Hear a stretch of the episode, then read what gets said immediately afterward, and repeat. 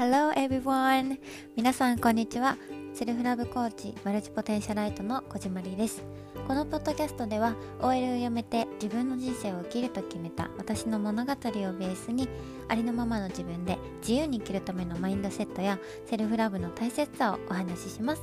では、Let's get started! Hello everyone! 皆さんこんにちは。小島りです。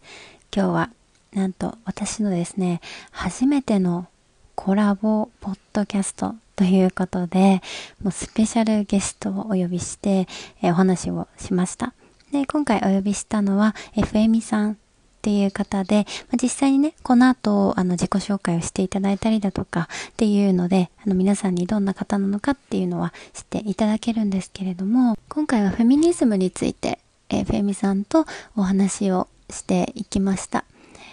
今回ですね、テーマが、あの、フェミニズムのパワフルさについてお話をしたんですね。じゃあ、まずフェミニズムが何なのかっていうところ、皆さんにお話ししたいと思います。ウィキペディアからあの引用した情報なんですが、フェミニズムとは女性解放思想及びこの思想に基づく社会運動の総称であり、政治制度、文化習慣、社会動向などのもとに生じる性別のより格差、性,、えー、性差別に影響される男女が平等な権利を行使できる社会の、えー、実現を目的とする思想、または運動である。ということで、まあ、ちょっとね、難しい言葉がたくさん並んでいるんですが、要するに、こう、みんなの中に日々ね、あの、もちろん私の、あの、インスタグラムだったりとか、見てくださってる方、私が結構よくシェアしてることも、あの、見たことあるんじゃないかなと思うんですけれども、こういう女性に対しての差別だったりとか、あとはこう、男女平等とかね、そういった、あの、内容になるんですけど、フェミニズムが聞いたことある人もない人も楽しんでいただける内容になっています。で実際に、こう、フェミニズムってって聞いてみんな何を考えるの？とかね。あとはフェミニズムの印象ってどうなんなの？とか。フェミニズムを私たちが知ったきっかけとか、日々の違和感についてとか、じゃあどうやって日常に取り入れていくの？とか、ヒントをお話ししました。で、こうやって実際に、あの、フェミさんが来てくださったことで、よりこうパワフルな内容になったし、私自身こうやってコラボして誰かとお話をさせてもらうことって、改めて本当に楽しいし、こうパワフルなことだなって感じたので、ちょっと今後もね、コラボやりたいなーなんて思っているんですが、はい。というわけで今回はフェミニズムについて、フェミさんとお話をしています。ぜひね、なんかこう楽しみながら聞いてほしいなと思っているので、皆さんにも、こう、自分の中にね、ある日々のこう違和感だったりとかを思い出しながら、あ、わかるわかるっていう風に聞いてもらえると嬉しいなと思います。で、あ、これわかるわとか、逆に、あの、こういうことも私あって、でもこういう風に今は向き合ってるよとか、っていう何かあればね、ぜひインスタグラムの DM だったりとか、私のメールアドレス、もちろんあのフェミさんの概要欄に貼ってある、あのー、DM とかっていうのでご連絡とかしていただけると本当に嬉しいなと思います。それでは、Let's get into it! それでは今日は私の初めてのね、ポッドキャストコラボなんですけども、そこになんと、かゆみさんをお呼びしました。どうぞ。こんにちは。よろしくお願いします。お願いします。早速なんですが、自己紹介をお願いいたします。はい。えっ、ー、と、私は笛見と申しまして、えっ、と、30代で、えっ、と、広告会社、広告業界で働いています。会社員をしています。で、会社員の傍ら、えっ、と、ソーシャルメディア、インスタグラムだったり、ツイッター、などで、えっ、ー、と、フェミニズム関係の、えっ、ー、と、発信もしているという、そういう、えっ、ー、と、人でございます。えっ、と、著書に全部運命だったんかい、おじさん社会と女子の一生という本もあります。ぜひよろしくお願いします。お願いします。いや、もう私めちゃくちゃ本当に今ドキドキしながらも、こう、嬉しさのドキドキといろんなドキドキが混ざって、もう本当にめちゃくちゃ楽しみにして、もう今日を迎えて、あ、やっと今日だってワクワクしながら 朝もいたんですけど、本当にありがとうございます。私がこう、冬美さんを知ったきっかけが、確かそのインスタグラムの投稿からなんですけど、なんかこう、うん、なんだっけな、なんか、多分絵でこう描かれてたやつで、うん、こう、ズームのこう、画面みたいなああ、やつで、なんかその、私この会議で女一人だみたいな、そういう感じの投稿、多分結構前だと思うんですけすど、ごい前ですね。そうなんです。そのくらい前くらいから、その、なんか投稿が、なんかおすすめかなんか多分出てきたのかな。で、えそれえで、なんかそのタイミングで私、ちょっとまた後で、あの、二人で話していくんですけど、はい。でもそこで、あの、なんかフェミニズムに対して私が興味を持ってて、であ、だってえ発信されてる方いるんだと思ってっていうのがあって、うーそうなんでん。す。えーすごい嬉しいです。なんかあれ書いてよかったです。なんで、なんかすごい、私はもうすごいなんか、それからファンですみたいな気持ちで今日は一緒に おええ話しさせていただければと思うんですありがけども、よとうございます。お願いします。はい。で、今日のちょっとテーマをお話しするんですけど、今日がですね、フェミニズムのパワフルさについてちょっとお話ししていきたいと思います。実際にこの今ね、私のポッドキャスト聞いてくださってる方、フェミニズムと聞いて何を思い浮かべますか？ということで、で実際にこう今の私とフェミさんのフェミニズムに対してのこうイメージについてちょっと最初話したいなと思うんですけど、うん。私的に今こうフェミニズムとかを知った上でこうどんなものかって思い浮かべる、どんなものかっていうと、なんか私の中ではちょっとこうガールズパワーじゃないんですけど、うすごくん。パワフルな、もうなんか輝いてるっていうか、なんだろう、なんかこう、内側から輝いてるような人がたくさんいて、なんか最高だなと思うし、私たちが生きる上で、なんかこう、助けてくれるものうだなってすごんく思ってるんですけど、なんか、冬美さんありますか？あ、そうですね。私もすごく助けてくれるっていう言い方が一番た、私もすごい響くっていうか、助けてくれるし、あの、なんか自分のことを否定しない、どんな時でも味方になってくれる考え方なんじゃないかなって思ってます。そうですよね。なんか、でもすごいその気持ちわかるなと思って、なんかもう皆さんにもそれを、みんなにも聞いてくれてる？みんなにもそれをなんか体感してほしいなってめちゃくちゃ思うんですけど、なんかでも、こう私たちにもやっぱりフェミニズムを知る前のこう印象とかもあったわけで、なんかフェミさんありますか？フェミニズムのあ、知る前、どんな印象だったかみたいな。ありますね。印象はすごい激悪だったんですけど、あのやっぱりなんかフェミニズムとか言ってる人に絶対になりたくないって思ってました。なんかそういうことを言ってる、なんか怒っている、まあ怒ることは全然悪いことではなかったんだけど、当時は怒ることが悪いって思ってたんで、怒ってたりとか、なんか文句言ってるうるさい人みたいな、なんか、ああなったらもう終わりだぐらいの、すごい思う印象を持っていました、正直なところ。でももうめちゃくちゃ、うん。もうさっきから共感しかないんですけど、本当にう私もフェミん。ニズムって聞くとなんかこう怖いとか、うなんかん。危ないとか、なんかうちょっとうるん。さそうじゃないんですうけど、本当そういうイメーん。ジ持ってて、確かにやっぱりこう怒るっていうことって結構世の中のこうイメージというか、としてこう悪いことというか、なんか特にこう女性がこう怒ってるってなんかこうヒス。テリックなイメージというか、そう。よね。なんで、なんかこう、怖いな、みたいな。あんまりこう、距。離を取ろう、みたいな。思ってた。なんかでも不思議なのが、おじさんが怒っててもヒステリックって言われなくて、むしろおじさんが怒ったらみんな話聞くのに、なんか女性が怒るとなんかヒステリックだみたいに言うところもちょっとなんか、今思えばあれみたいな感じですよね。確かにそうですよね。なんかもう本当に私たちが発するこう無意識の言葉にそういう要素がたくさん散りばめられすぎてこう気うんづけないと。いうか、なんかやっぱりそこういう実際にこうセルフラブとか自分を大切にしたいとかっていう、もうその誰かがこうん。やっぱり発信することで、あれ？っうん。てこうちょっとずつ気づいていくっていう段階って本当にありますよね。いや、すごいあると思います。今それをすごい研究してるんです。ああ、そうだ。はい。そうだったんですね。はい。もう、じゃあ、ちょっと今、違和感とかっていうう話が出てんうん。きたので、ちょっと実際にこう、フェミニズムがしお互いこう知ったきっかけってういうところから、そんの後ちょっとこう、うん。こういう違和感あるよね、みたいうな、ちょっと日常のんうん。話できたらなと思うんですけど、なんか、う冬美さん知んったきっかけというか、何かありうますか？んうん。そうですね。私は本当に長い、長すぎる話があるんですけど、まあ、大きく2つぐらい、あ、2つ、3つ、まあ、2つかな、あって、1つが仕事、で、もう1つ目が婚活だったんですよ。ちょっと仕事から言ってもいいですか？もちろはい。んです。はい。仕事の時は、私は、まあ、広告を作ってるんですけど、まあ、その職場の中で、まあ、例えばその、あの、女の子、女の子扱いをされるっていうところに、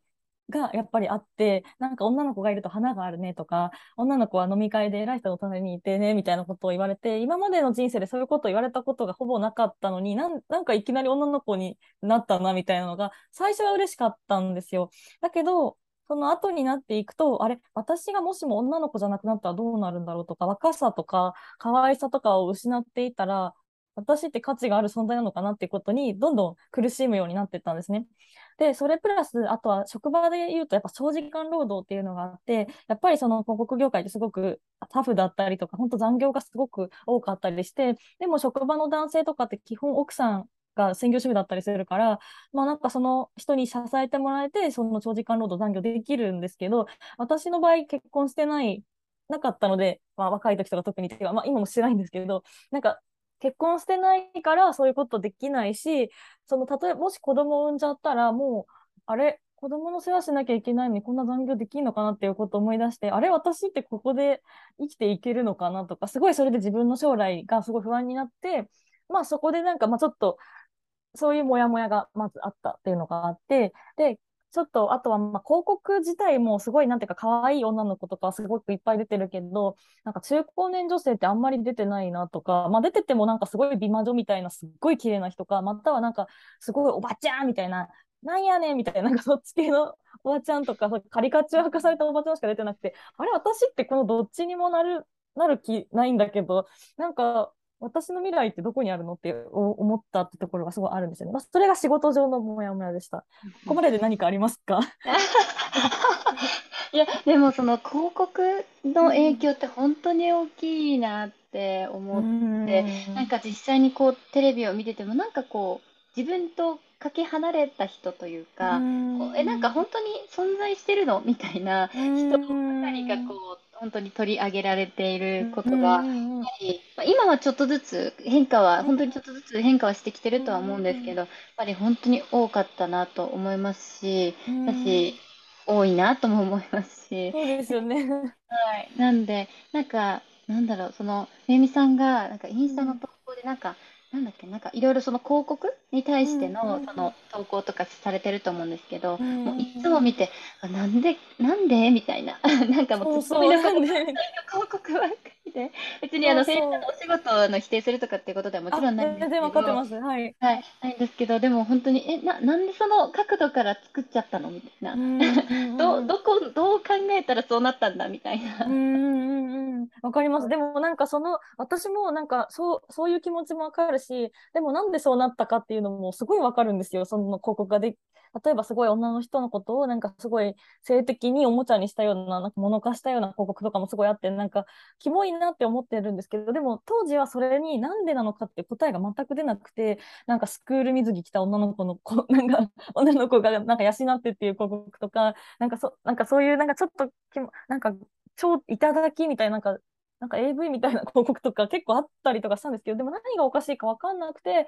まあでもなんか、まあおかしいと思う自分がおかしいんだろうなっていうふうななんか結論付けを結構しちゃ,、ちゃったんですよね。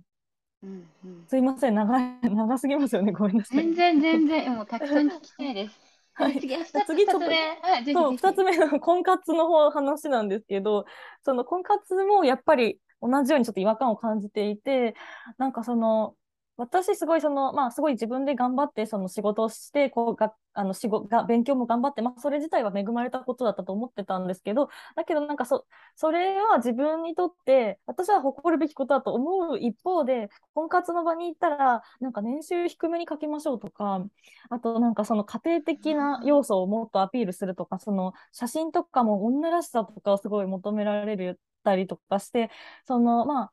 なんかそういうところとか、あとその男の人の反応、なんか、こんな仕事してる女の人ってちょっと引くわとか、なんかも、なんかもっとじ、なんか、その、なんかなんだろう、地元の女の人が良かった、その外から、私ちょっと地方出身なんですけど、地方から出てきた女の人は嫌だとか、結構なんかいろいろ、なんか実家が近くにあった方がいいとか、なんかいろいろなことを言われて、なんかそう今まで自分が頑張ってきたこととか、その今自分が長時間労働するような仕事をしているってことが、すべてその女性としての魅力をそがれ、そいでいて、そのことで男の人に嫌われるってことにすごいショックを受けて、まあ元からなんとなく気づいてたんだけど、その婚活になってやっとそれがやばいことだって本当に気づいて、で、その自分、仕事を頑張れば頑張るほど、成功すれば成功するほど、自分の女としての魅力がなくなっていくっていう、その考え方に、すごいぶち当たり、その毎日すごい辛くて仕事をしながら、あ、こんなに仕事したら私ブスになるとか、こんなに仕事したら私結婚できなくなるって思って、でもそれってすごい辛いじゃないですか。前に進みながら、前に進むことを否定されてるわけですから、でもじゃあ、じゃあ、婚活にじゃあ100%投入して、じゃあもうし結婚しかしませんってなった、なったってことも想像するんですけど、でも多分それは自分にはできない生き方だってことにすごいぶち当たって、あれ私どこにも行けなくないっていうふうに思って、あ、もう居場所ないみたいな、なってって、結構で、それで30ぐらいになった時に結構もう暗黒マックスみたいになって、もう私本当にここにいるだけでし、し 死んだ方がいいっていうか、もうここにいる価値がないとか、ここにいたくない、消えたいみたいなことを結構なんか、まあ、や病んでたってところなんですよね。そうだったんですね。いや、でも今、あの、その、婚活の、その、なんか年収は低く書きましょうとか、なんかそういう家庭的なみたいな話聞いて、え、そんなことあるんだって今、私、あの、まだ行ったことないんですけど、でも本当になんか、え、そういうのああるんだなって、なんかすごいびっくりしました。初めて聞いた。そうですよね。で、それでやった、やったところで、じゃあすごい自分が好きな相手が出会えるかって言ったら出会えないんですよ。なんかもう、なんか、すごい全然、いや、まあこれは、あれなんですけど、まあ、人によると思うんですけど、やっぱりちょっとあんまりお話ができない男性だったりとか、まあ本当に親に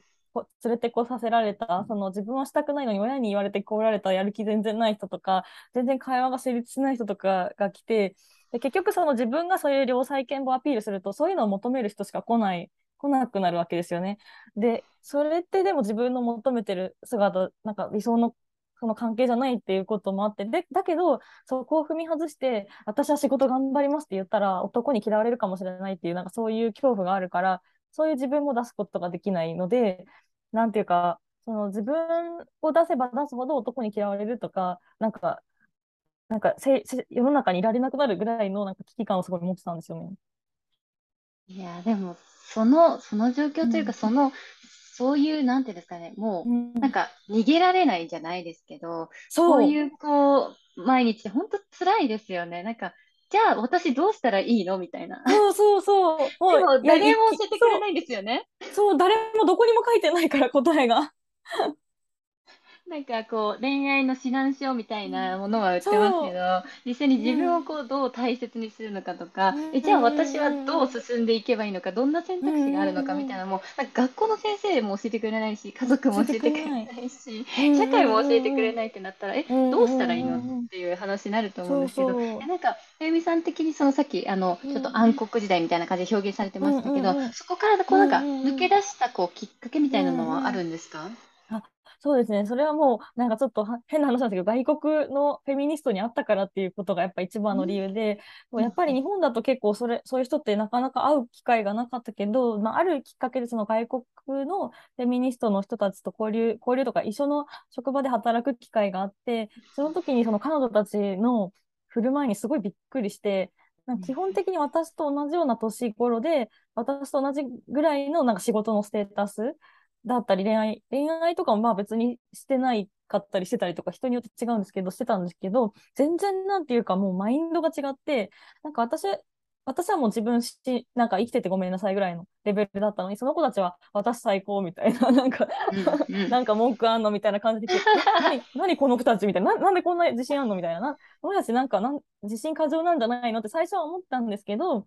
でも違って、その、その子たちまあ、け結果的にフェミニストであるって背後で分かったんですけど、やっぱその、なんて言ったらいいんだろうな。なんか自分の中に、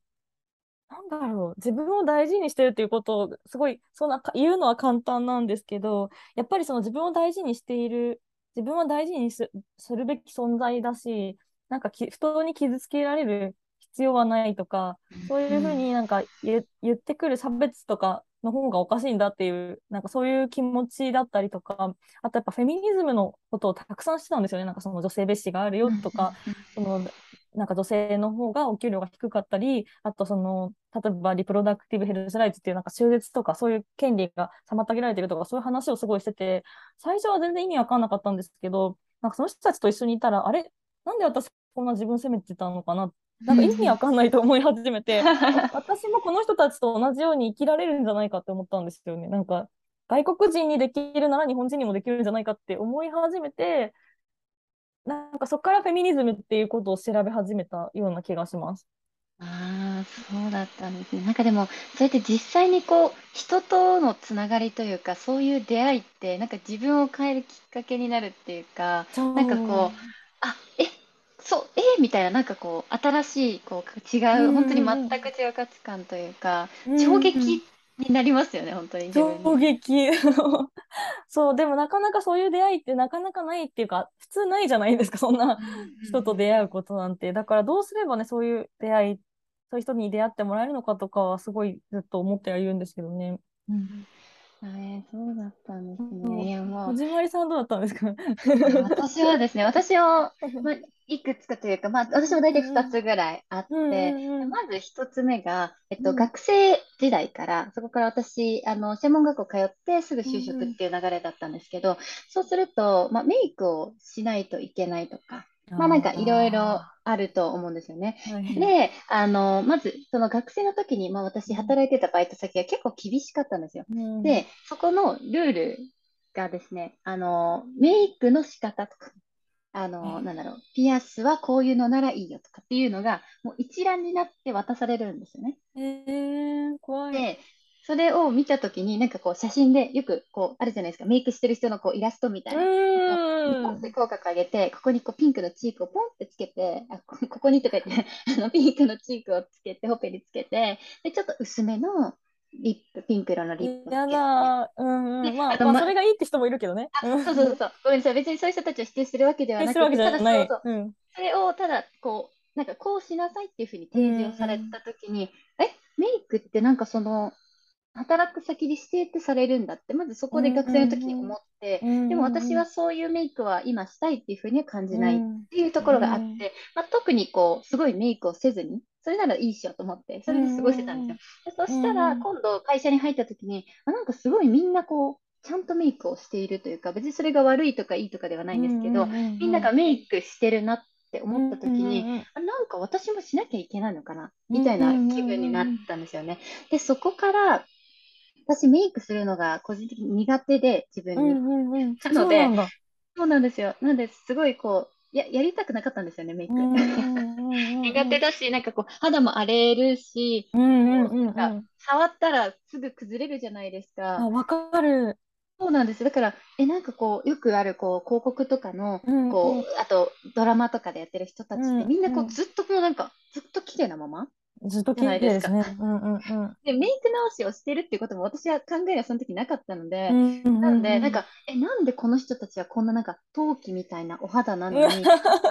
私はどうしてなんかこんなに汗かいてうこう蒸れたりんするんだろううみたいな。って思っ。て、あ、じゃあちょっと私の肌はメイクに合わないんだなって思ったんうだと思うんですよ。ん多分そういうのを見うんて。うんで、うんそ、それでなんかこうメイクについて悩んでた時にある日、うんその、なんか LINE の広告で、うそのあるん人のこうブログみたいな記事を見たんですよ。で、うその記ん事が、私、えっと、なんだっけな、えっと、メイクをせずに会社に出勤してみて、周りのうん反うん。応を書いてみた、みたいなブログ、女性のブログがあったんですよ。面白そそうなんですよ。で。はい。何この人、私が欲しい情報持ってると思って、その。人も普通にこう、なんていうんですか、結構こうバリバリ働かれうているみたいな、まあ簡単な情報があって、で、それで実際本当に急にコロナ前なんですけど、もううマスクとかもせずに、なんか急にメイクせずに行ってみた。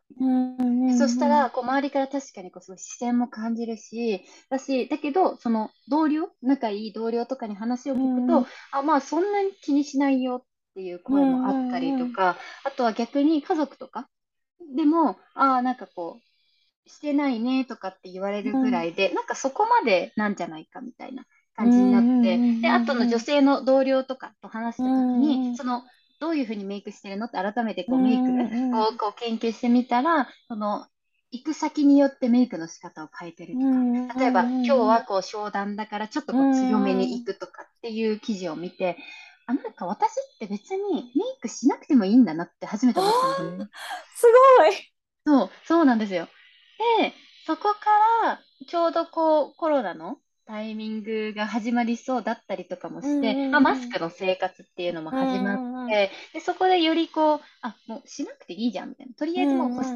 は乾燥するからして、できることはして、で、肌を守りつつも別にメイクしなくていいっていうので、出勤するようになって、で、そこからなんかこう本当にその記事見つけなかったら、私多分ずっとメイクしなきゃって思って。ですよね。そうなんですよ。だから本当にその記事を見つけられて、なんかそのメイクする女性は別にそれが悪いとかではなくて、本人のこう気分が上がるっていう人ももちろんいると思います。だからしたい時にすればいいっていうその記事を見た時に、えーと思って、いいんだみたいな。出会っちゃった。出会っちゃいました。え、でもそれ、その気持ちわかる。すいません。本当ですか？え、全然全然。ですよね、本当に。私もすごいメイクに対していろいろ思うところあって、なんか私がすごい一番ムカつくのが、なんか全然メイクって仕事と関係ないじゃないですか、本来なれば。なのになんか例えばその女性の同僚とかがメイクに対して誰かに批判されるの、てるのを見るとすごいもう、もうむむちゃくちゃムカついて、なんか例えばあいつ化粧濃いよねとか、あいつ今日化粧してなかったとか、おっさんたちが言ってるのを見るとマジで腹立ったに繰り返るぐらいムカついて、お前何言ってんだよみたいな思ってたんですよ、ずっと。でもなんかそれ、だってそれメイクって仕事関係ないし、なんかその、なんかすごいその人の尊厳を傷つけてるように見えて、なんか、ななんかすごい、だってお前何もメイクしてないじゃんみたいな、なんか、おじさんは何もメイクしないのになんでそんな人のことを一方的に言うんだって、今は思えるけど当時は思えなくて、そうだよね、私がメイクしないかなとか、あの子のメイクが濃いから悪いんだよねって思ってたけど、うん、でも今思えばなんか、なんやこいつって思ってて、私もメイクあんま好きじゃなくて、すごい荒れるし、ニキビすごいできるから、ファンデとか塗らないんですよ、今。うんうん、そう、だからすごい気持ち分かって、なんか、いや、めっちゃ共感しました、今の話。そうなんですよね。なんか、うん、みんなもうず、なんか常に悩みじゃないですか。結構こう女性の悩みでこうメイクとか、どうしたらいかに崩れないかみたいな、髪の毛とかもそうですけど、顔周り特にそう 命みたいな感じじゃないですか。ね、そう、それがね、あの悪いとかではないんですけど、ただそこにこう執着というか、こう考えすぎてしまうとやっぱり体にも良くないし、うん、心の健康としてなんかこう、うん、本来こう、なんていうんですかね、仕事に、仕事をしに行ってるとか、本来の目的というか、うん、なんだろう、やりたいこと例えばやってたとしても、こう自分のメイクでこう気分が例えば、なんかそがれたりとかってするのであれば、それはちょっとこう、ある意味害にもなる可能性もあるのかなと思って、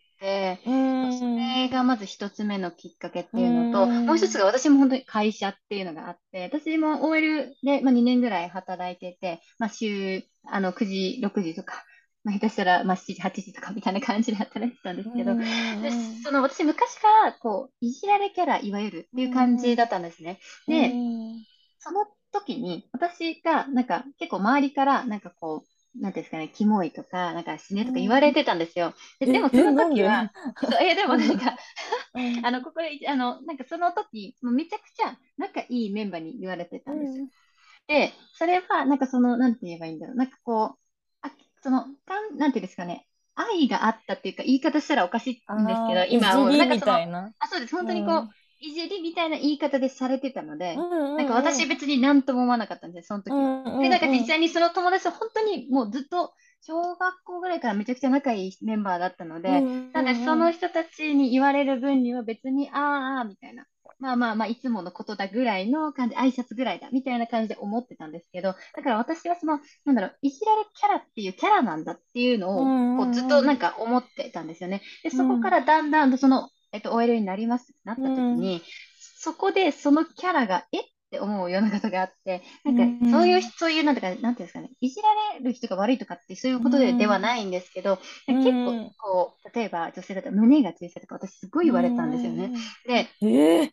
それを、その、ななんて言えばいいんだろう。なんかこう知り合った人とか、会社の人じゃない人でも、その社会人で知り合いってこう増えていくと思うんですよ、社会人同士で。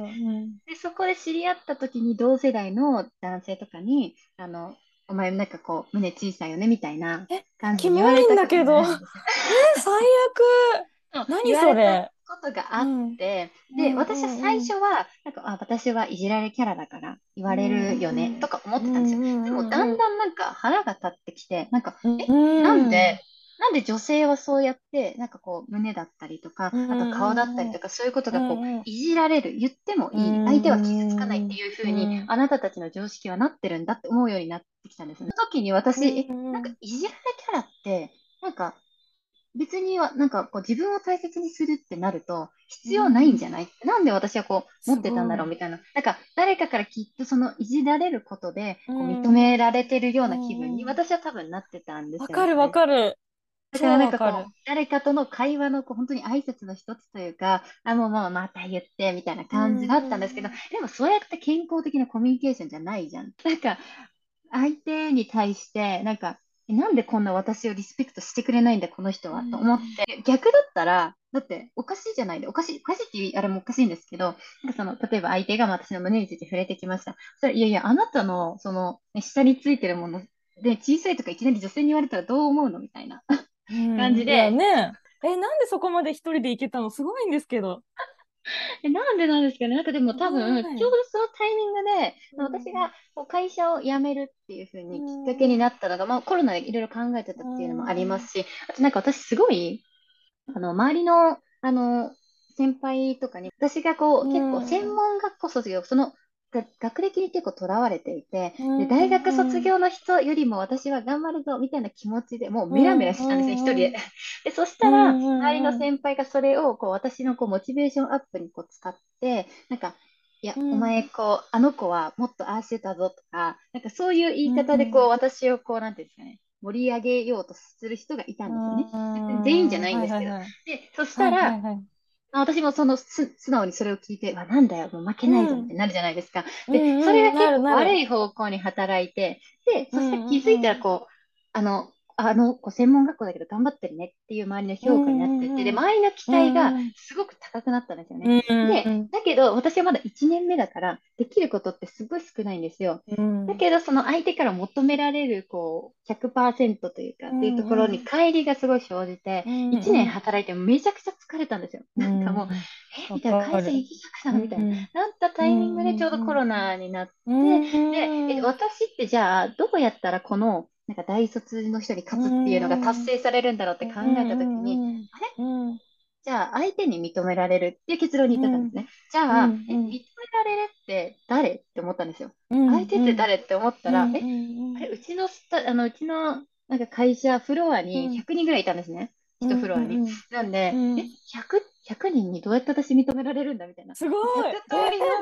認められ方あるじゃんって気づいちゃって、私待って、何が好きなんだっけと思ったんですよ。もう、例えば好きな食べ物とかもそうですし、うん、もうなんか会社のもう忙しさというかに追われて、うん、もうなんか、うん、あ私好きなことしてないし、服も私にとってその、あの、オフィスカジュアルっていうのは、私のこう、アイデンティティ、別にそれが悪いってわけじゃないんですけど、私にとってはそれが苦しいっていう場面もあったんですよね。だからその会社のためだけに服買うみたいな。のが苦しかったので、私好きな服ももう忘れちゃったよみたいな。何色着ようみたいになって、で、そこでちょうどこのセルフラブリであったりとかっていうので、ちょうどこうもう、なんですかね、トントントンってこう拍車がかかって、自分を大切にするっていう今のペースまで来たんですけど、そういうことがあったので。うんうん、すごいですね。なんか私一人でそこまで自分で気づけないと思う。なんか、普通、私、普通っていうか私は全然気づけなくて、なんかそうやって周りの人、との出会いでしか変えられなかったからなんかその自分の中でそうやってちゃんといろいろ考えて答え出してとか、マジすごいっていうか、思いました。ありがとうございます。でも本当になんかそういう、その、いろいろ言われて、で、気づいて、え、何これ？みたいな。何この状況？ってなった時に、そうそう。これってフェミニズムに関係してるんだ？みたいな。本当に嫌だったっていうか、例えばその会社のこう仲いい先輩と、例えば集まった時に、誰と、なんか誰が好きみたいなのがあったんですよ。なんて言いますかわかる言われますよね。うん、誰がタイプみたいなね。そうそうそう。で、なんかその、性格とかも見てとか、あとなんか、うんうん、体型だけでとか、なんかいろいろあるじゃないですか。うんうんうん、で、私はそれが嫌だったんですよね。ななんで、うん、なんか、本当にタイプじゃない、なんて言うんですか、なんかあんまり嘘をつきたくなくって、その、本当にタイプじゃないのに、あの人かもみたいな言うのが嫌だったんですよ。だから、その私は無視したんですけど、でも言われる側なわけじゃないですか。で、言われた時に、その時はその場が普通だと思ってたから、じゃあ私どうですか？みたいな感じで、ちょっとこう言ったりして、そうそしたら会社の先輩とかに、いや、もうちょっと、なんか、こじまりは、こう、もうちょっとむっつり、むちむつじゃない、むちむちしてた方がいいみたいな。は？それの方がタイプだな、みたいな。そう何言ってんの？そうなんですよ。本当に私も、え？と思って。なんか、え、ダメで、その時はでも、え、ダメなんですか？みたいな。え、別に良くないですか？みたいな。言ってたんですけど。言っちゃう、言っちゃう、言っちゃう。でも、今思うと、は？みたいな。違うタイプみたいな。え、あなた、え？みたいな。私の上司ですよね？みたいな。なんか、そういう、もう、なんか、そういう言われた経験っていうので、なんかもう本当に、あ、これ嫌だな、私。これ、これなんだろう？みたいな。この現象をめちゃくちゃ名前つけたいと思って、多分調べたんだと思います。で、それで、フェミニズムっていうのが出てきて、あ、これか、みたいな。違和感、正解だったのか、みたいな。やだね。検索エンジンすごいなって今思いました。なんかその、その ちゃんと問いに対してちゃんと答えを出してくれる検索エンジンすごいなって思いました。そうなんですよね。私自身、なんかこう、0か100の思考だったんですよ、昔。その、例えば何か1個起こったら、うん、それが自分の中で解決しないと、もうやってられないみたいな感じだったので、うん、よりこう、自分で調べるっていう風になったんだと思うんですよね。多分、性格とかっていうのがあって。なので、まあもちろんね、それぞれ気づき方だったりとかっていうのもあると思うんですけど、いやー、もう、すごい、なんていうんですかね、もう前を考えると、前のことを考えると、なんか、そん、えーって感じになりますよね。なりますね。いや、もうでもすごい今、こじまりさんの話が分かりすぎて、なんかその飲み会の話とかも、すごい私もすごいいじり、いじられキャラっていう感じでは確かにあったかもしれないって思い出して、確かにすごい今思えばもうあんないじられ方したくないって思うけど、当時はそれが当たり前だと思ってたんですよね。うん、いや、わかるな。でもなんかそういうなんか、自分に対して有害、有害っていうかあんまり良くないものから遠ざかるってすごいやっぱフェミニズムのおかげで遠ざかれたなっていうのはすごい思いますね。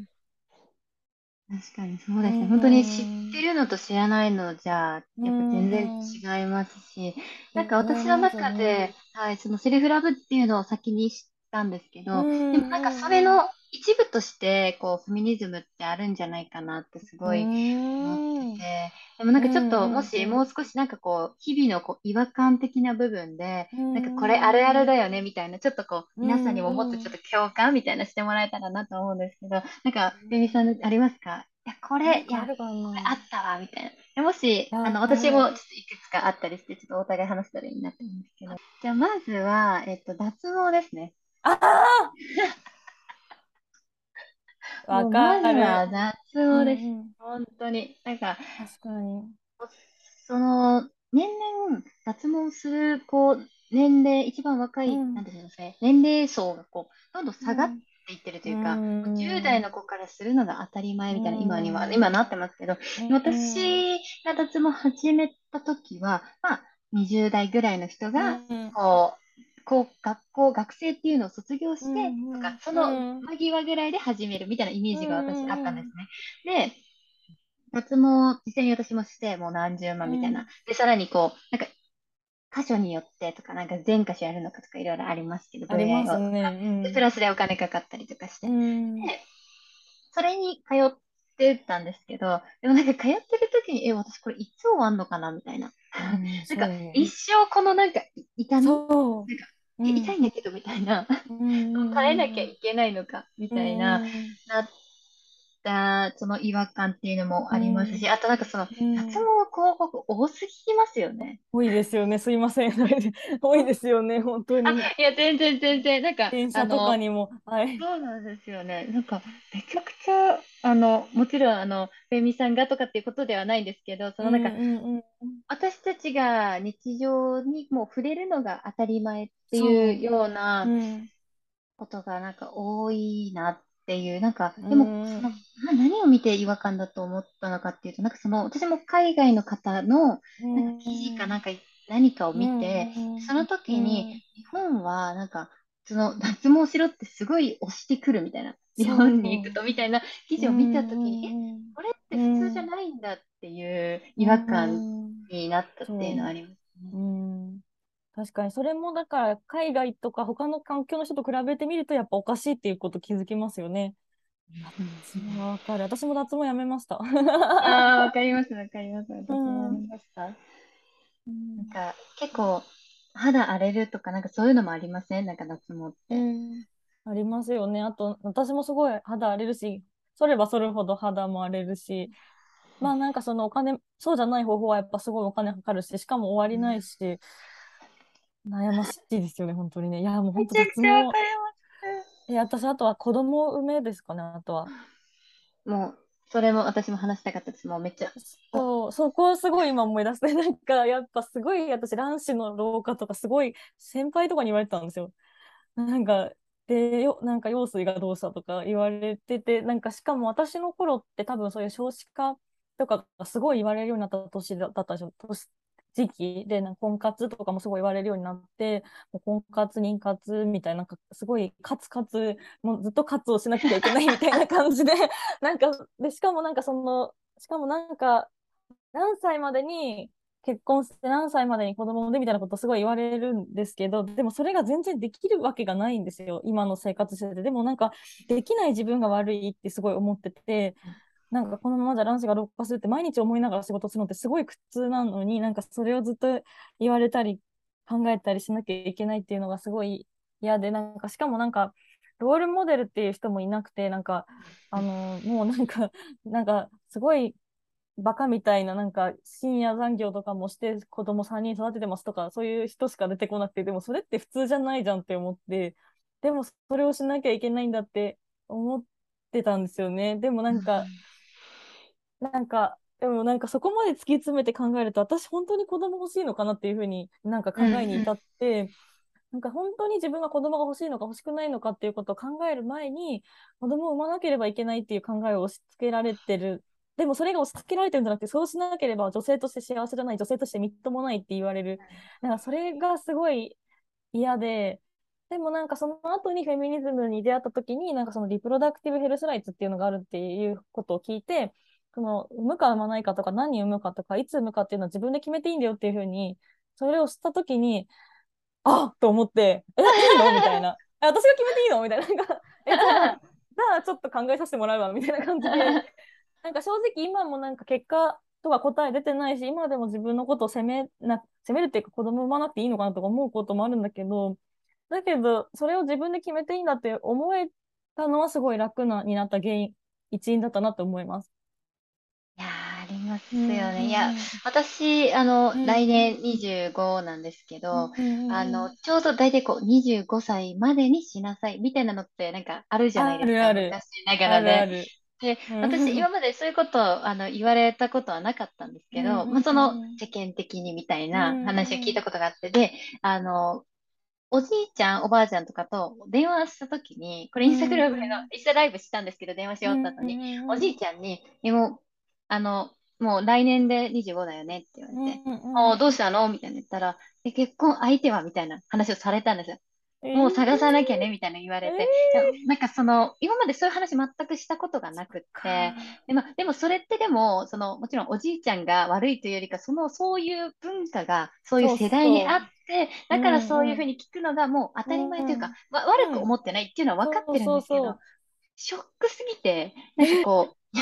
えー、みたいな。なんでなんだかその今まですごいこう仲良くというか、すごく私おじいちゃん子だったので、なんか。そのおじいちゃんに言われたっていう事実というか、ああ、ショックと思って、なんかすごい、いや、なんか、な、なんかもう、ななんて言ったか忘れちゃったんですけど、なんかもう投げやりな感じでもう電話バーって切ったんですけど、もうな、え、そうか、みたいな、っ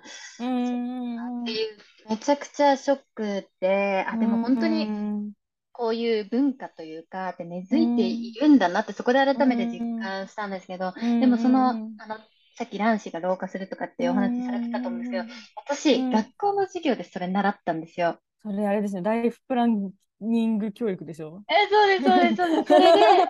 めちゃくちゃ私それ覚えてて、なんかここの部分、なんかみんなでこう、なんかちょっとプロジェクターが見れるような教室に行って、なんか今日はビデオを見る日ですみたいな感じでなってビデオ流れてたんですけど、その内容が、なんかその何歳以上になると、まあ卵子の活動がこう、だんだん落ち着いてきてしまうから、もし妊あの出産とか妊娠とかってしたいのであれば、こう結婚このくらいにして、で、うん、その妊娠するのはいつなのかっていうのを考えて、で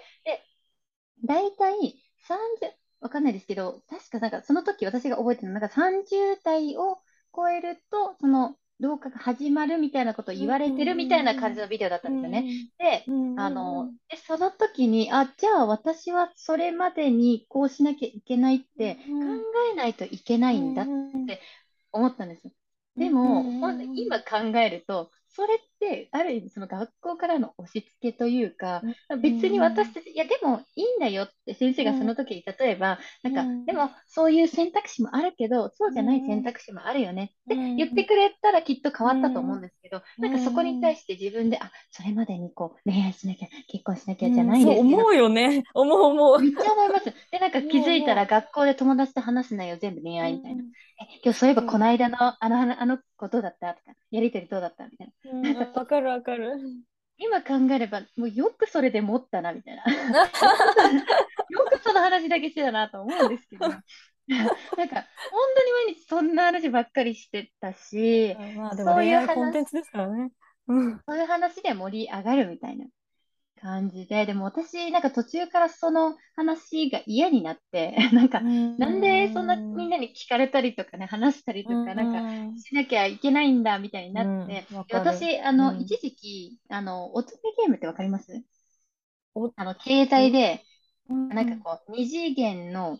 こう、ゲーム。がある恋愛、そうそうそうそう、恋愛シミュレーションゲームっていうんですかね。で、それに一時期めちゃくちゃハマってたんですよ、高校の時とか。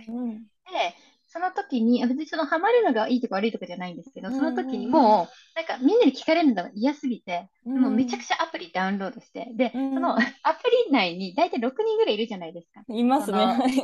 あの、知らない方はちょっと想像できないと思うんですけど、なんかそのログインをすると自分がね、あのヒロインなんですよね。で、それで、あの、選べるんですよね、相手を6人ぐらい。で、その、あの、6人と誰を恋、誰と恋をするのか。で、選択肢を、はい、いいえとかいろいろ選んでいくんですけど、そこから最終的にその自分が選んだ一番最初の人と恋愛して、でそれが終わったら、ハッピーエンドになったら次の人いけるんですよ。だから、まあ、ある意味これ6人みたいな。で、アプリ私本当にもう画面全部埋まってるぐらいブワーダウンロードして、みんなに見せて、私今、あの画面の中に彼氏が10人以上いるから。やべえ。それで頼んだわ、みたいな。だからもう、この話をしよう、みたいな。うん、言ってこいなみたいな感じで、もうそそういう話をしてたんですけど、逆に。え今日は毎日どうなの？みたいなて、え、ちょっと実はちょっと、一つ、あの、なんか、アンインストールしちゃったから、6人ぐらい減ったんだよね、みたいな。やべえ。消えた彼氏一人消えた。でもなんかちょっと最近いいいいやつ見つけたからもしかしたら9人になるかもしれないみたいな。え、それめっちゃ面白い。ネタみたいなこと。を、ネタ そうそういう感じでやってて、なんかちょっとそれは楽しんだりとかしてたんですけど、いや、でも今考えると、そういう恋愛シミュレーションも、シミュレーションでこう、相手が喜ぶというか、なんかある意味、俺様とか、まあ、これは漫画とかね、アニメとかも関係してきますけど、私はその選択肢を選んでるうちに、まあ多分本当にめちゃくちゃやってたので、で、なんか、やっていくうちに、その、それ、相手が喜ぶ選択肢を考えることが一番なんだって思ってたんですね。それがちょっとこう、日常にもこう影響してくるというか、いやもう本当に、今、レミさんと私なんかもう、ハグする勢いでもめちゃくちゃ共感してます。めっちゃわかる。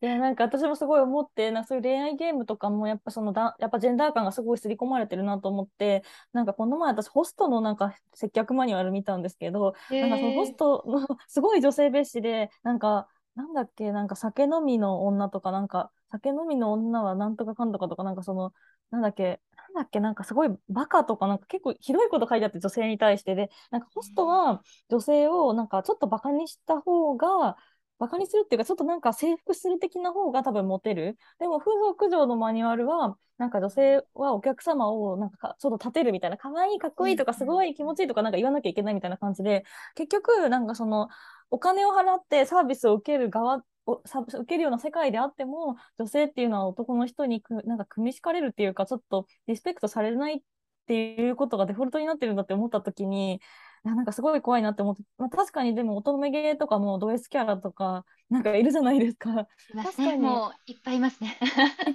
すよね。だからそこにも結局そういうのが入っちゃってんだと思って、なんかそんなんだったらフェミニストの男たちの恋愛ゲームはやりたいなって私は思いました。めちゃくちゃくちゃ欲しいですね、それ。めっちゃ欲しいです。だってなんかもう、本当にいっぱい、もういっぱい見てきましたけども、そういう、あの、いろんなその画面上でのそういうキャラを見てきましたけど、まあ、俺様がいるのはやっぱ当たり前で、はい。で、そこから、こう、ななんですかね、こう、一定の人数クリアするともう一個のルートが開くみたいなので、なんか、ヤンデレルートとか、え。ー、あとなんだろう、なんか、腹黒系とか、ワンコ系とか、まあなんかいろいろあるんですよね、本当に。はいはい、多分今、フェミさんが見たら、え、何これみたいな。こいつ何みたいな思うと思うんです 全部、あえてこう逆の選択肢みたいな、選んでいくみたいな、だと思うんですけど、でも本当に、そういう、こう、キャラが、かつ、大体命令してくるんですよね。ヒロインに対して。え、うるさい。なんか本当に、なんか腕掴んで急に連れてったりとか、なんかある意味そういう同意がない、なんかキスがあったりとかっていうのが、女性が喜んでる描写になってるんですよね。そうそう。そうなってる。だからなんか、それしかもそのいじられるっていうのもなんかキャラが「いややめてよ」みたいな感じでこうセリフがもう入っててもう,、もうなんか変化をされて次のとこ進まないんでもうみたいな感じなんですけど今思うとね本当にそういうのもありますしちょっと最後に一個その違和感のところで話したいんですけどちょっとめちゃくちゃ、あの盛り上がりがもうまだまだ話せるって感じなんですけど、はい、なんか私自身、あの、料理教室に通い始めたんですよね。で、あの、りょなんでかっていうと、私がこう、いろんな国に行ってみたいっていう気持ちがあって、でそこでこう、どこにいても、自分でこう、いろんなそこの産地のこう食べ物とかを食べれたりとか、料理できたりとか、健康管理できるってすごくいいなと思って始めたんですけど、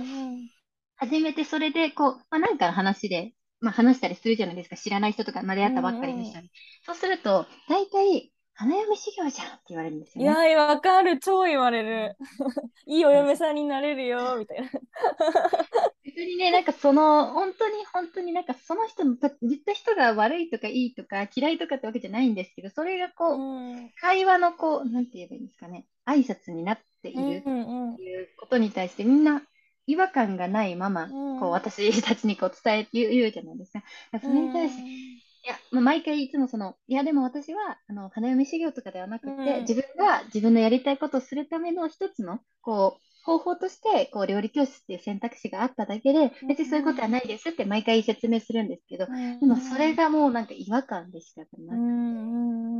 んうん。わかる。わかる。なんかすごい、なんか料理とか、その、お裁縫とかそういうケア労働っていうんですよね。なんかそれ自分のためにやってることであっても結局は男の人のためにやってるとか男の人の奉仕に吸収されていくっていうのはすごいすごいあるあるだなって本当思いますね。ね胃袋をつかむっていう言葉がありますけど。ある超わかるめっちゃ言われた。いやなんかでもなんかいや、てか私もなんかすごい料理好きなんですよ、私も。でもなんかそういう料理好きだったらなんかいいお嫁さんになれるねとか言われて、でも結局それで慣れてない自分ってどんだけバカなんだろうとか、そこでまた自分を責めるんですよ。なんか、なんか、なんか料理ができてない子でも結婚できてるのにとか、なんかそう自分責めにつながって、自分詐欺につながっていくから、なんか、なんか本当に何もかもなんかそういう料理をジェンダーと結びつけたりとか、なんか例えば化粧、まあ、化粧はジェンダーだな。でもなんかそういう、なんていうか、普通の人がやることとか、なんかだ、なんでもいいこともなんかそうやってジェンダーに結びつけられていくっていうのが、なんかすごい、なんか苦しかったなっていうのを今思い出しました。だよね。なんかしかもその原因がわからないっていうのがまたこう苦しいですよね。本当になんか誰も教えてくれないし、みたいなところがそうそうそうそう。そう。で、やっぱフェミニズムすると原因がわかりますよね。あ、もう本当にそうだなって思います。なんか、こう、本当に全然変わ、変わるというか、なんか、あるのとないのって言ったら、こう、なんか、どこが違うかみたいな感じですけど、なんか実際にこう、さんがエピソード的に、まあ、ちょっと私たち今話した内容にも全然あのあったとは思うんですけど、なんか実際にこう、これあるとないのだとこれ違うみたいな感じです。うんうんそうですね。例えば、私は前は本当に全部自分を責めてたんですよ。例えば、その広告に対しておかしいと思うのも自分が悪い。あの、ブスな自分、なんかブスなのが自分が悪い、結婚できないのも、まあ私がもっと可愛ければ、私がもっと女子力が高ければとか、あの、なんか仕事をしていてももっと女子力があって、綺麗だったらそうはならなかったんじゃないかとかいろいろ考えたんだけどでもその原因が分かったっていうことなんですよね。やっぱり女性蔑視っていう考え方が世の中にはあってそれはフェミニズムの中のコンセプトの一つコンセプトっていうかキーワードの一つなんですけどやっぱり女性っていうのは男性に対して尽くさなきゃいけないそうしない女は叩かれるっていうそういう考え方が世の中にすごいあるから私はなんかそその苦しんでたんだ。その考えが私を苦しめていたんだっていうことに気づくことができたしあとは例えば拡張性っていう言葉もあってなんかそれはまあ男の人がなんか女の人とかを従えていくべきだとか子供とか女の人を従えて上に立つべきだとかそういう考え方なんですけどあだからこういう女性がなかなか上に行けない出世ができないとかそういう構造になっちゃうんだとかそういう考えになっちゃうんだっていうふうに気づいた時にあそうか。私は全部自分を責めてたけど、まあ、もしかしたら自分にも悪いところとか至らないところいっぱいあるけど、その中にはやっぱりその社会的な構造があったんだってことに、構造だったりそういう考え方とか偏見があったんだって気づいたところに、やっぱりその、なんかその一番の違いがあったかなと思います。で、それにをしたことで、自分をその責める割合が今まで100だったのが今10ぐらいになりました。いやもう本当に もうたくさんいいことありますよね。あったあった。なんか私だと、なんだろう、こう、日常でこう、なんていうんですかね、自分の中でこうパワーになってくれるっていうか、なんかこう、うんうんうん、ある意味こう原動力じゃないんですけど、こう一人じゃないって思えるようになったっていうのはめちゃくちゃ大きいなって思いますし、そうやってこう、本当フェミニズムを発信してくれている人が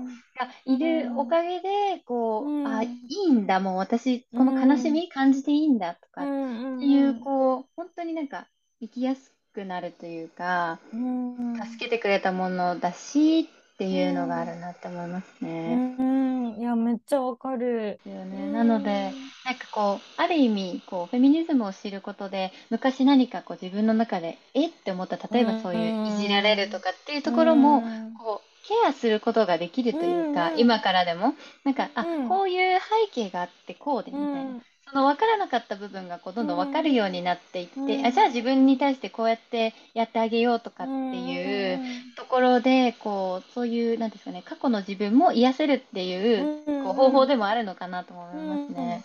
そう我慢しなくていいんだよっていうことですよね。なんかだなと私は思ってて、やっぱ我慢がすごかったかなと思っててなんか我慢をしなくても大丈夫なんだなんかっていうのがやっぱ一番自分の中ではすごい楽になった部分だなと思いますね。確かに、すごい我慢してましたよね、私たち。してましたね。今もしてるかもしれないけど、だいぶできたって感じですね。はい。確かに、ありがとうございます。じゃあ、その、まあ、いろいろ私、我慢するとかいろいろありましたけど、じゃあ今、こう、聞いてくださった方で、あ、これ違和感かもとか気づいてくださった方もいるんじゃないかなと思うんですけど、で実際に私たちがこうフェミニストとしてこう日常にこうフェミニズムのそういう考えを取り入れてるっていうところで、なんかこうなんていうんですか、少しでもこう皆さんにこうヒントをお届けできればなと思うんですけど、こう実際にこうフェミニズムをこう、まあ、例えば今聞いて知ったばっかりだよとかっていう方だと、こう毎日こうもう家を出た瞬間から、あの、もう違和感っていうのをすごく感じるようになるんですよね。ある意味、え、感じたくなかったって思うような人もいるんじゃないかなって思うんですけど、なんかそういう時のなんかこう、対処法じゃないんですけど、こう心の考え方みたいなところをお話最後にできればなって思うんですけど、なんか、エミさんありますか？感じたくなかった確かにあの気づいたら本当にあの打ち上げ花火のようにボカンボカンいろいろ気づくんですよね。あの 気づくまではすごい何も考えなかったことに気づき始めると本当苦しくなるだけどそうですねどうしたらいいんですかね 対処法か。なんかね、でも私もヒントみたいな。うん、ヒント？でもなんか私結構3年になるんですよ、フェミニズム知ってから。うん3年、4年かな。だから、最初の頃ってことですよね。確かに苦しくて、で、しかも周りの人は分かってくれないってことが結構一番の苦しみだったりもしたんですよね。で、それで私がちょっと反省したのは、孤立してしまったってことで、まあでもしょうがなかったかなと思うんだけど、誰も分かってくれなかったんですよ、本当に。あの、本当に分かってくれなくて、その女性蔑視があるってことも分かってくれなかったし、なんか、セクハラやばいよねって言ってもなんか、でもそれを耐えるのがなんかいい女みたいな、なんか結構そういう感じのことを言ったりとかしてて、あ、もうこれは無理だって思って諦めちゃって、それでネットで発信始めたんですよ、私。あのー、そうそう、だから誰も分かってくれないから分かる人を探そうと思ってネットに出ていったんですけど、だから、だけど今思えば、なんかもっと、いや、多分ね、無理だった、その時は。どうしたらよかったんでしょうね。でも、だけど、その3年かな、発信し始めた3年で、世の中少しずつ変わってきて、今では向こうからそういう話聞かせてほしいとか言ってくれる人もいたりとか、そうそうそう、そういう本を教えてほしいとか、あと、今までそういうこと言わなかった人が、これは女性蔑視だとか、これはやばいっていうふうに言ってるようになったんですよ。だから、そうだよね。すごい苦しくなっちゃうことは正直あると思う。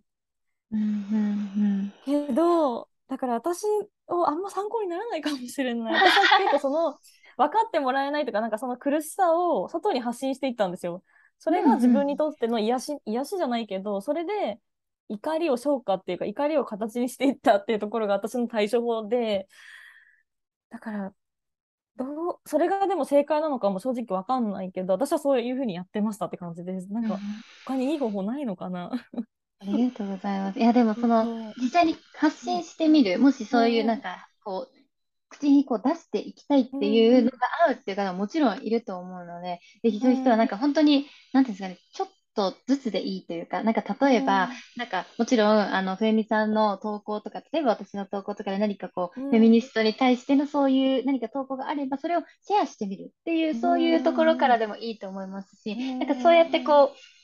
出していくっていう方法も全然あると思いますし、もちろん正解とか不正解とかっていうのもないと思うんですけど、私はなんかこう、結構フェミニストの人はこうだみたいなイメージがあったんですね。例えばこう、恋愛をしないんじゃないかとか、例えばだんなんかそういうイメージとかがあったんですけど、別にフェミニストってもう普通、普通なんですよね。別に特に何か特別とかっていうことは全くなくって、もちろん、セクシャルウェルネスな部分にももちろん興味もあるし、こう恋愛だったりとか、なんだろう、本当にもうもちろん料理もそうですけど、なんかいろんなことに別に興味もある、もう普通,、普通って言ったらあれです、なんか言い方がうまくわかんないんですけど、本当みんな、みんなもうただただこう生きているというか、なんか何かあるとかっていうわけじゃなくて、なんかそれってでもこう今知ってるだけでもこうやっぱり選択肢を増やすことなのかなってすごく、うん、そうそうそう。選択肢だよね。本当にそうですね。なのでこう、うん、一つの選択としてこう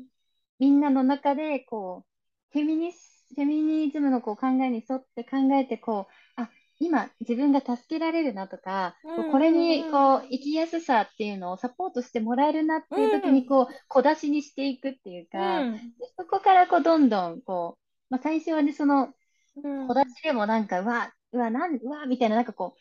いつもよりも反応してしまう自分もいると思うんです。けど、でもそれって別にもう悪いことでもなくて、悪いことじゃない。みんなそうなるっていう、なんかまず一人じゃないよっていうことをみんなにも、もしそれを感じたら思ってほしいし、実際にそういう人たちと、例えば私は結構ネットでつながるとかっていうのでも、結構心がこう楽になったりとかっていうのがあったので、なんか自分の気持ちがなんかこう落ち着かないときは、もちろん SNS とかそういうのから離れてみたりとか、そうそうま、全く何も、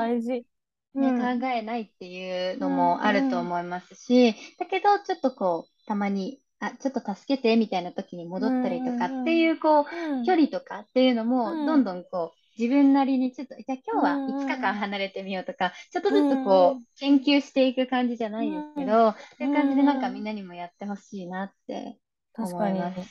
そうですね、なんか、なんかよくその私たちがもうなんかその前、フェミニズムに対して抱いてたキャなんかキャなんかイメージとかでもう怒らなきゃいけないんじゃないかとか、うん、なんか何かしなきゃいけないんじゃないか、まあ、もちろん怒ることって全然悪いことじゃないし、てかむしろやることが必要な時もあるけど、でもそうしなければいけないっていうことじゃなくて、そうしてもいい、そうしなくてもいいっていう方が私はいいかなって、私はそう思っているので、だから、うん、何かを押し付けようとしてるわけじゃない、ないんだよってことをちょっと知ってもらいたいです。はい。てか、むしろ押し付けることに対して、そう、やめてやめてって言ってるだけなんで、なんか、そう思ってほしくないなとは思っております。なので、ぜひね、これ聞いてくださった皆さんも、フェミニズムのイメージだったりとか、逆にこう、日々のこう違和感っていうのが、少しでもこう、あ、わかるわとか、共感してもらったりとかすることで、少しでも楽になったらいいなと思ってね、私たちもこう発信をしているので、ぜひね、そういうのを感じてもらえたらいいなって思っております。ということで、もう、はい。もう、時間めっちゃ経った。そうなんですよ。話してると多分もう、もう多分一日話せるんじゃないかっていうぐらい。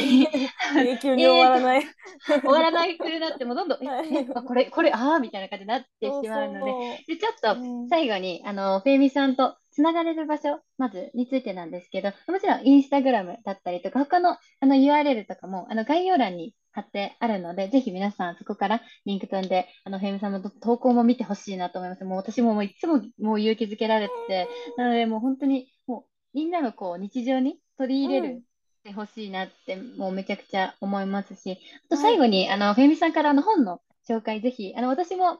あの、購入させていただいておりまして、実はあの、ちょっとこっち側にあるんですけど、なのでぜひみんなにも読んでほしいなと思うので、なんかご紹介いただけたらと思います。ありがとうございます。はい。えっと、ちょっと冒頭にも言ったんですけど、全部運命だったんかい、おじさん社会と女子の一生という本を書いておりまして、これですね、あの、忙しくて本を読むのが苦手だなっていうか、そういうのきついなって思う人にも、スルスルって読めるように書いた本なんですけど、まあ私がその、まあ全然、まあ地方出身の割と保守的な、えっと、女の人が、なんで今フェミニストになったのかっていうところを割と本当リアルに恋の話とか、婚活の話とか、お仕事の話とか、あと広告の話とかもいろいろ踏まえながら、まあその歩みだったり、まあその後に、あの私がちょっと、あの、ちょっとツイッターでもっていう、なんか割とちょっとツイッターの世界でちょっとあの、割となんか世界で一番なんかすごいバズったぐらいの瞬間があったんですけど、そういう話とか、まあ、どうやってそういう世の中に対してアクションをしていったかみたいなところも書いておりますので、あのぜひなんか今日今日の話聞いてちょっと興味持ったなっていう人がいたら、ぜひ読んでみてください。